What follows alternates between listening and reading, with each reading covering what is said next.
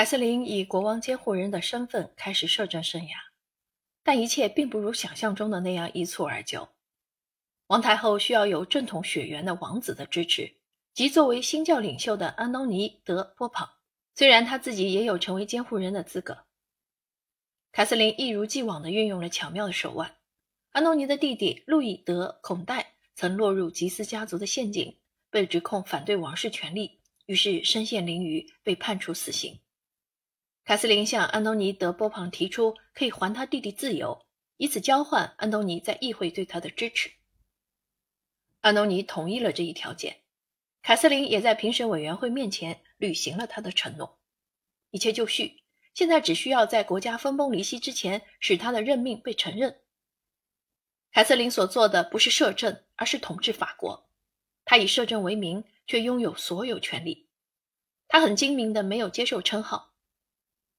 这时的凯瑟琳四十一岁，这个身着黑衣的女子，尽管身材臃肿，却有着绝佳的气质与仪态，让人印象深刻。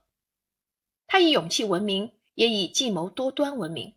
她将二者同时用于国家的管理上。她以摄政闻名的统治生涯还有三年。因为他的儿子将于十四岁成年后继位。一五六零年八月，玛丽·斯图亚特做了一个重要的决定，他要离开法国，夺回他的苏格兰王国。在这期间，吉斯家族与菲利二世的儿子唐·卡尔洛斯的联姻尝试宣告失败，因此西班牙未能出于宗教联盟的立场而派遣一支军队听命于他。玛丽对此表示很失望。她有众多追求者。然而，没有一个人能为他提供军事支持。玛丽·斯图亚特鼓足勇气，也可能是并未意识到正冒着天大的危险，包括严重影响时任英格兰和苏格兰女王的表姑伊丽莎白一世。与此同时，她的婆婆于九月在普瓦西召开了一次秘密会议，尝试找到让天主教和新教和解的策略。两派之争如此激烈，以至于必须寻求私下会议来调和矛盾。结果是全面失败，这意味着凯瑟琳的失败。他意识到两派的诉求差别之大，法国内战一触即发。一五六二年三月，吉斯公爵点燃了战争导火索。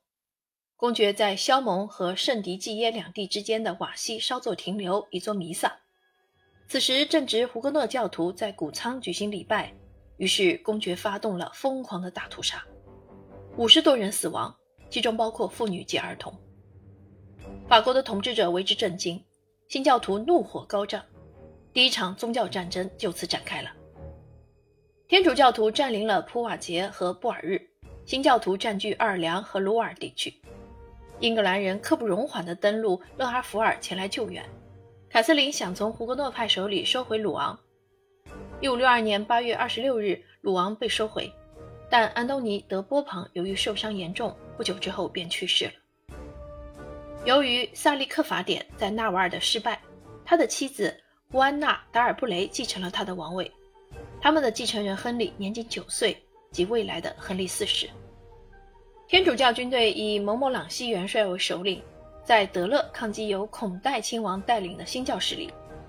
前者得益于吉斯公爵的军事才能，再次在战争中占了上风。不过后来蒙莫朗西元帅被胡格诺派囚禁。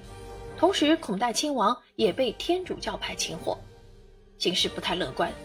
尤其是当弗朗索瓦·德吉斯被一个可能受雇于海军上将科里尼的新教间谍帕尔托·德梅日所刺杀后，形势愈发紧张。